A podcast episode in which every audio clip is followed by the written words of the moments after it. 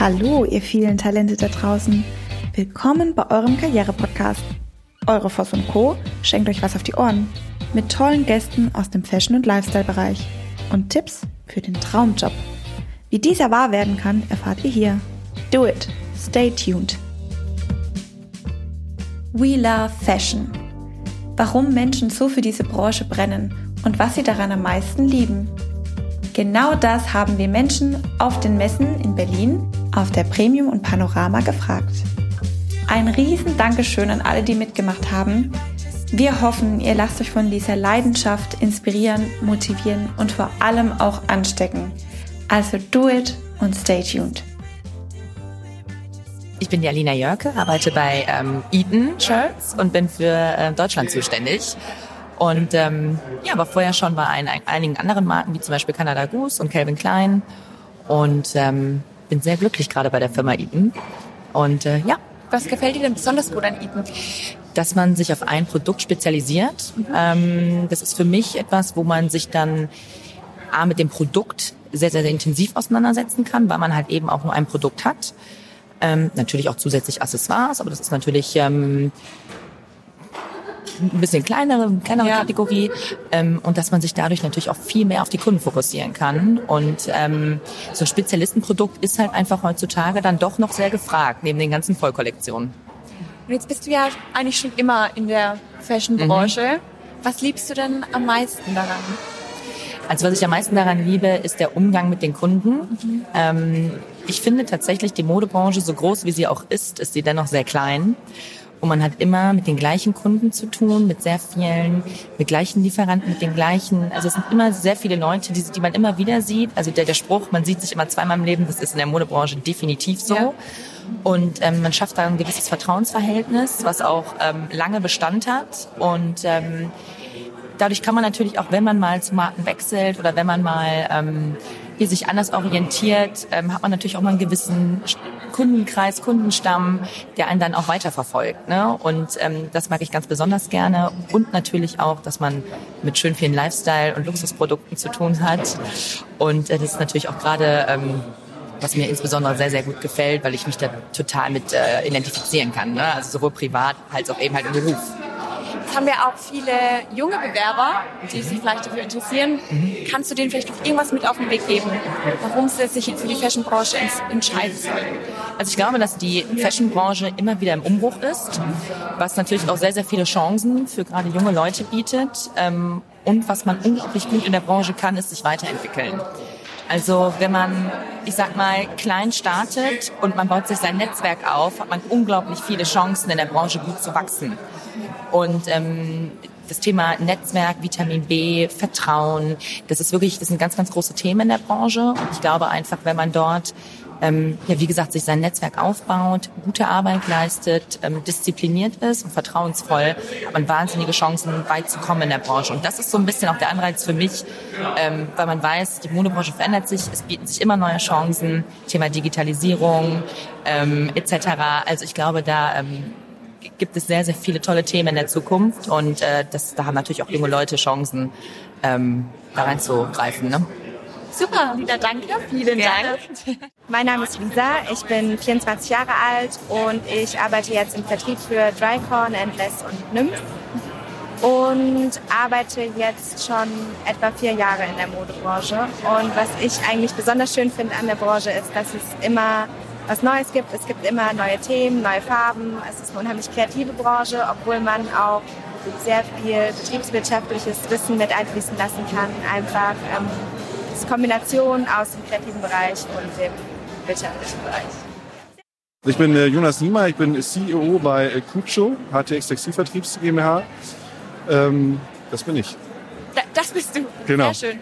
Und was findest du so toll an der Fashionbranche? Was fasziniert dich? Mich fasziniert speziell in der äh, Fashionindustrie als solches, dass sie extrem abwechslungsreich ist, äh, sehr trendgetrieben. Man weiß tendenziell immer in Abhängigkeit vom äh, Jobprofil morgens eigentlich nicht, was abends passiert. Und ich empfinde auch die Fashionindustrie, vielleicht auch aus HR-Sicht sehr interessant, dass es recht schnell Shortcut, soll heißen, schnelle Aufstiegsmöglichkeiten gibt. Also ich stelle immer wieder auch in meinem beruflichen Umfeld ähm, fest, dass es Mitarbeiter gibt, die sehr schnell äh, in Führungsebenen sagen wir mal, sich entwickeln können und da auch schon beweisen können in recht jungen Jahren, was so in ihnen steckt. Das finde ich sehr spannend. Hey, lieber Uwe, schön dich hier zu treffen. Hallo Nicole. Schön, dich zu sehen. Uwe hat total viel Lust auf ein Interview. Wir haben ihn gerade gefragt und haben gesagt, ähm, komm Uwe, ein Statement. Die Modebranche ist Die geil, weil es junge Leute sind, weil ständig Bewegung ist, weil sich Leute? In kurzen Zeitständen Uwe. alles ändert. Jung gebliebene Leute ersetze ich. Aha. Ja. Es an Trend ist, es um neue Farben, Materialitäten geht und das Ganze färbt sich später auf alle anderen Branchen ab. Das heißt, Mode ruled. Ähm, okay, Uwe, eine Abschlussfrage. Du, Modebranche, wie sieht denn so ein Tag bei dir aus? Sind die immer gleich deine Tage? So Arbeitstage? Nee, definitiv sind die Tage nie gleich, ähm, weil du natürlich auch in ganz vielen verschiedenen Themen involviert bist.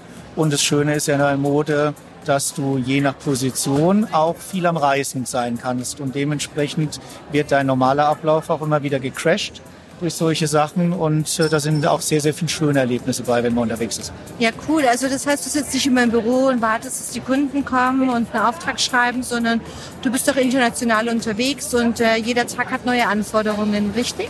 Genau, so sieht's aus. Du hast andere Kulturen, du hast andere Anforderungen, Cool. andere Segmente. Es gibt mittlerweile viele Handelskonzepte.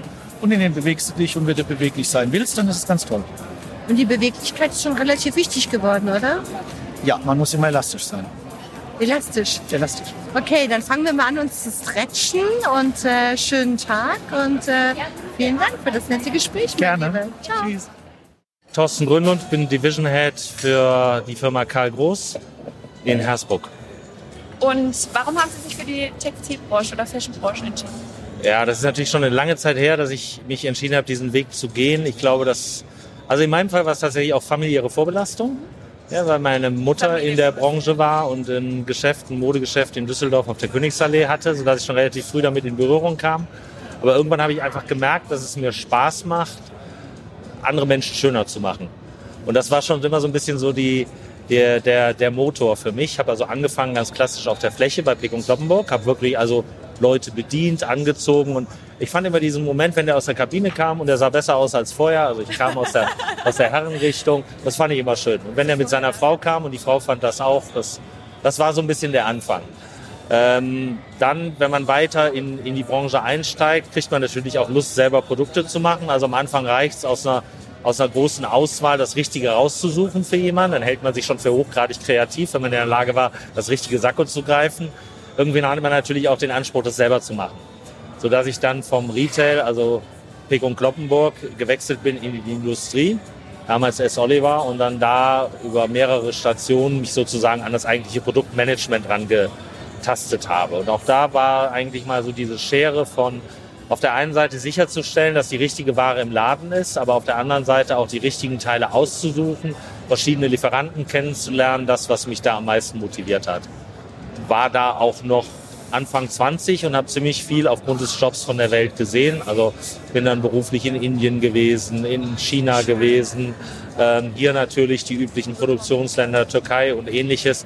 Das war für mich natürlich damals die große weite Welt und hat mich schon damals fasziniert und äh, fand es auch schon immer spannend, mit den unterschiedlichen Kulturen zusammenzuarbeiten. Also das war so ein, so ein Goodie, was sich zusätzlich ergeben hat, mit dem ich eigentlich nicht gerechnet hatte.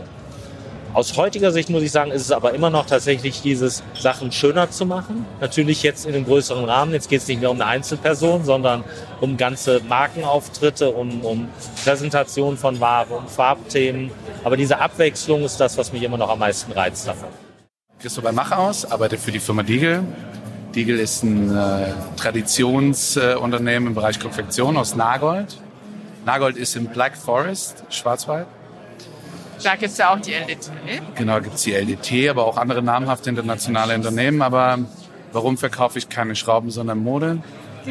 Weil ich es liebe über alles und weil es halt ein Produkt ist, was über den Menschen lebt.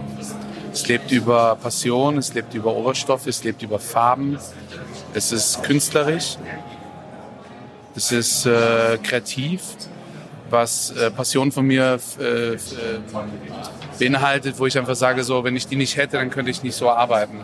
dann würde es sich nicht lohnen, irgendwie morgens aufzustehen und zu sagen, hey, Chaka, jetzt geht's los.